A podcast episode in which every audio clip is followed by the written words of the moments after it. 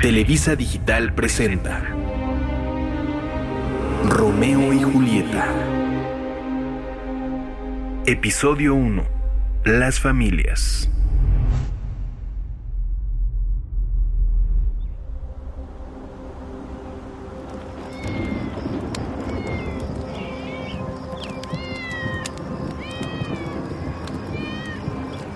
En la bella ciudad de Verona, donde situamos nuestra historia, dos familias en igualdad de condiciones, arrastradas por antiguos odios, se entregan a nuevas discordias en que la sangre mancha sus civiles manos.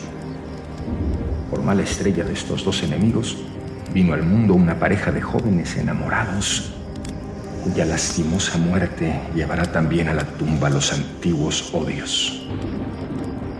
Solo la muerte de los hijos pondrá paz en los padres. Este será el asunto de nuestra historia. Así que si nos prestan sus oídos, nuestro esfuerzo sabrá suplir lo que aquí falte.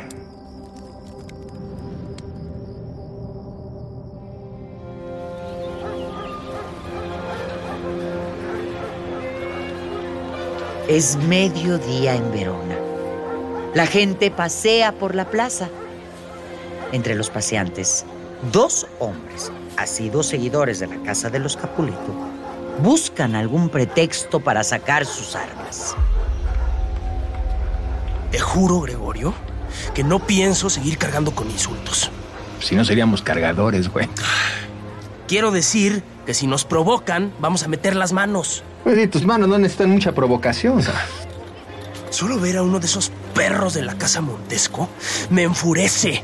A ver, a ver, tranquilito, ¿eh? Que la contienda es entre familias, no entre nosotros sus servidores. Me da igual. Quiero mostrar lo que soy. pues suerte que no eres pez, que si no fuera serías un charal así flaquito y delgadito y todo chico. Saca el arma. No, no, no, espérate. No, sí, que vienen acá de los Montesco. Sácala, sácala.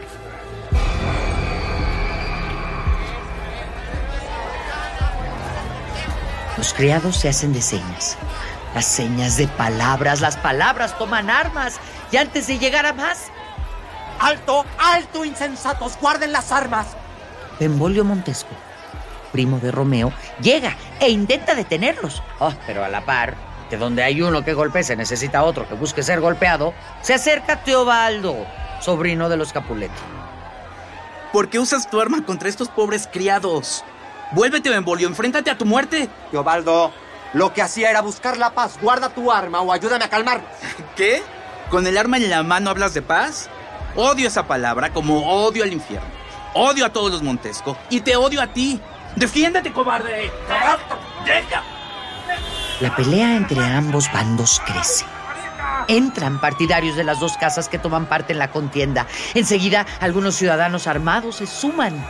La pelea los atrae y la historia del odio entre familias vuelve a contarse. Pero esta vez es diferente. Estaban ya amenazados por el príncipe de Verona, la mayor autoridad de este lugar, de que estas discusiones debían terminar.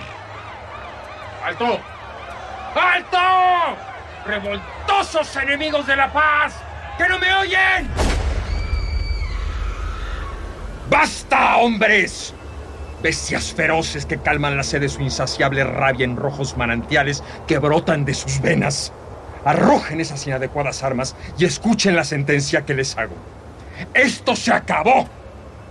Tres veces se ha levantado la discordia nacida de palabras vanas. Tú, Capuleto, y tú, Montesco, han turbado por tres veces la quietud de esta ciudad y han hecho que los antiguos habitantes de Verona empuñen las armas con sus manos. Si alguno de ustedes vuelve a perturbar la tranquilidad de esta ciudad, sus cabezas serán responsables del reposo quebrantado. Ahora pueden retirarse todos. Tú, Capuleto, vienes conmigo. De Montesco, hablaré contigo por la tarde. Para dejar clara la sentencia, repito, bajo pena de muerte, nadie más en este sitio. La autoridad ha dado una orden clara. Cero tolerancia. Si hay una pelea más entre Montescos y Capuletos, será castigada con la muerte del responsable. La gente se aleja. Vemos al joven Membolio marcharse en compañía de su tío Montesco.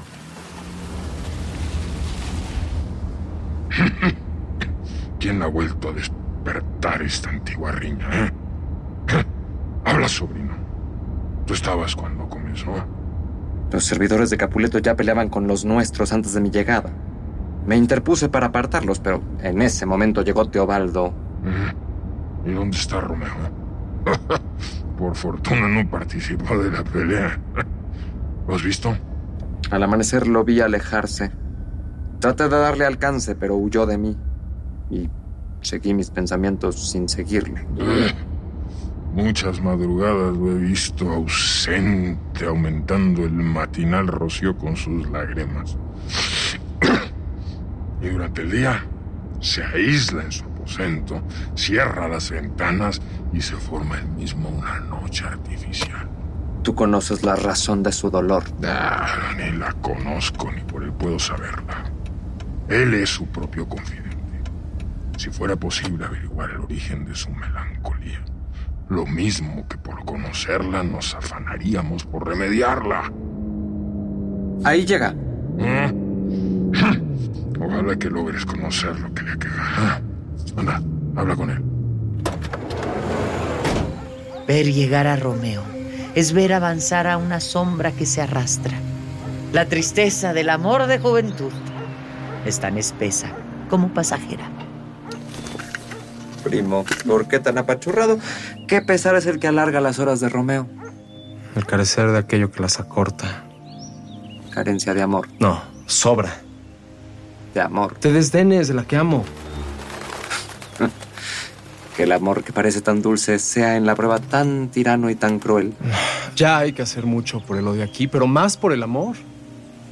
Sí, sí, el amor que riñe, el odio que ama, y de la nada todo eso fue creado. Es un sueño de ojos abiertos, primo, y es mi inexistente realidad. Amo y no hay amor en eso. No te ríes. No. Quiero acompañarte y saber qué oprime tu alma, primo. Me he perdido. No estoy aquí. Este, que ves, no es Romeo. Él está en otra parte. O- ok, desconocido. Entonces, dime, ¿quién es la persona a la que amas? ¿Qué? Crueldad es hacerme hablar de quien me tiene en tan cruel estado. Primo, primo, Primo. es en serio. Estoy enamorado. Esta es la buena. Di exactamente en el punto, entonces. Excelente tirador. Y la que amo es hermosa y es la buena. ¡Ey! Es de verdad. Está fuera del alcance de las flechas de Cupido. La que adoro no se deja eh, importunar, digamos, con propuestas amorosas. Ha jurado no amar nunca, dice. Y, y ese juramento, primo, da la muerte en vida al mortal que te habla ahora, créeme. Sigue mi consejo, primo. No pienses más en ella. Ah, mira qué fácil. Eh, Enséñame tú, por favor, a ver cómo se olvida. Devolviéndole la libertad a tus ojos, deteniéndolos en alguien más. Un fuego sofoca otro fuego, un dolor se aminora por la angustia de otro dolor. Solo podrás curar esa desesperación con otra igual. Con perdón, señor, ¿sabe leer? Sí, la fortuna de mi propia desdicha. Eso tal vez lo aprendió sin libros, pero podría ayudarme a leer lo que dice aquí. Reconozco el idioma y las letras. Ah, es que debo entregar estas invitaciones. Bueno, si no pueden ayudarme, Espera, amiguito. Ven, Ujú. sé leer. El señor Martino, su esposa y sus hijas. El conde Anselmo y sus preciosas hermanas. Mi tío Capuleto, su mujer y sus hijas. Mi bella sobrina Rosalina. Al decir ese nombre, la sonrisa de Romeo vuelve a su rostro. Eh, el señor Valentino y su primo Teobaldo. Esta es una linda reunión. Eh, ¿Dónde será? en nuestra casa, ¿La casa de quién? del señor Capuleto. Si no pertenecen a la casa de los Montesco, están invitados. Están invitados a la fiesta. Gracias. Bueno, buen día. Gracias, con permiso. Adiós. en esa fiesta de los Capuleto, en compañía de todas las admiradas bellezas de Verona, estará la encantadora Rosalie, a quien tanto amas. Ajá. ¿Sí? Vamos a ir para hacerte ver que tu cisne es un cuervo. Ay, el sol, que todo lo ve, sabe que desde que el mundo es mundo, primo, no ha habido otra belleza que se le parezca. La encontraste bella no teniendo otra al lado. Ya verás que en la fiesta habrá otra todavía más hermosa. Vamos, iré contigo, pero no para ver esa supuesta belleza, sino para gozar del esplendor de la mía. Ah. Ujú. Vamos. ok. Benvolio algo de razón tiene, pero Romeo no lo sospecha. Así como Julieta, hija de Capuleto, tampoco imagina el destino que tendrá. En casa de los Capuletos se prepara una gran fiesta. Y antes de que esta dé inicio, el joven París les hace una sorpresiva visita. Mm, señora mía, supe del altercado que tuvieron esta mañana. ¡Qué barbaridad! No, y le repito, ¡qué barbaridad! Afortunadamente, los Montesco están sujetos al mismo castigo que nosotros. Y no será difícil, pienso, a estas alturas, el vivir en paz. Mm, Pues eso espero, señora mía. Ambas familias gozan de una honrosa reputación y es triste que hayan vivido enemistadas tan largo tiempo. Pero, mm, hablando de la razón de mi visita, ¿qué opina usted, señora mía, de mi petición? Diré lo que antes dije. Mi hija no conoce aún el mundo. Es muy joven para casarse. Empieza por cortejarla, buen París. Gánate su corazón. Esta noche estás invitado a la fiesta familiar. Ahí estará Julieta. Mm, Entonces, ahí estaré yo, señora mía.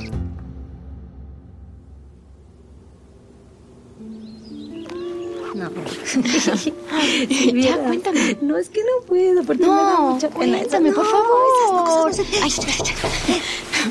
¿Qué pasa? ¿Quién es? ¿Yo? ¿Tu madre? Aquí estoy. ¿Necesitas algo? Se trata de lo siguiente. Mm, Quiero hablarte en privado. Ah, con permiso. Ah, no, no, no, no, no, no. Mejor es que esté presente tu nodriza. ¿Sabes qué edad tiene mi hija? Claro, ni una hora me equivocaría. El día primero de agosto, al caer la tarde, cumplirá 18 años. Ay, 15 años han pasado desde la última vez que la alimenté sentada en mis piernas. Nunca lo olvidaré. Lo tengo grabado en la memoria. ¿Cómo se enojó cuando no quise darle más teta?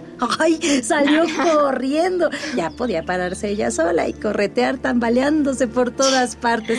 Pues, tan es así que el día anterior se dio un porrazo y se abrió la frente y mi marido, Dios lo tenga en su santa gloria, la levantó diciéndole, ¿te caes hacia adelante? Ah, pues cuando tengas más conocimiento caerás de espalda. No, no, no. Ay, no es cierto, Julieta. Y, y- y por la Virgen, por la Virgen que dejó de llorar y contestó, sí. No, Ay, no no. se me olvida. Es que qué bárbara. Ay, bueno, ya. Basta de esto, por favor. Ay, sí, sí, señora, disculpe. Es que no puedo hacer otra cosa que reír cuando recuerdo que dejó de llorar y dijo sí. Sí, sí, Ya. sí, ya acabé. Ay, ojalá viva lo suficiente para verte un día casada. ¿Casada? Ese es el tema. El matrimonio es precisamente el particular que venía a tratar. Dime, Julieta, hija mía, ¿qué piensas del matrimonio? Eh, eh, es un honor en el que no he pensado. Bueno, pues deberías empezar a hacerlo.